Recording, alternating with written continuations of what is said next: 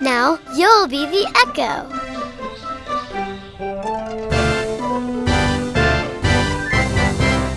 Rosie the hen went for a walk.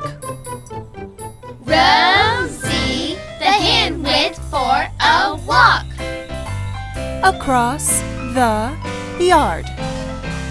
across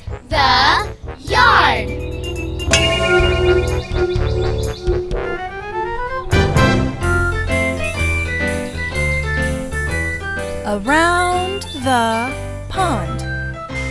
Around the pond.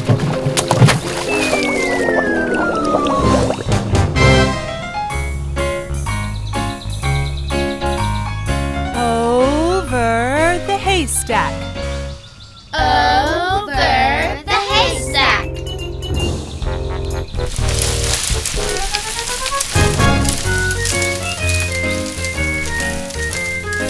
Past the mill. Past the mill.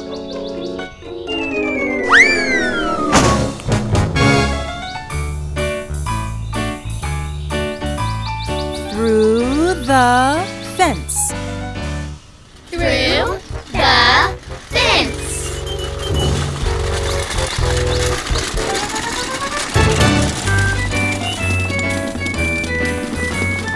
Under the beehives.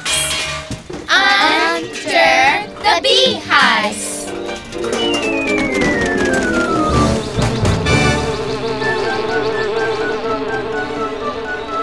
And got back in time for dinner. And got back in time for dinner.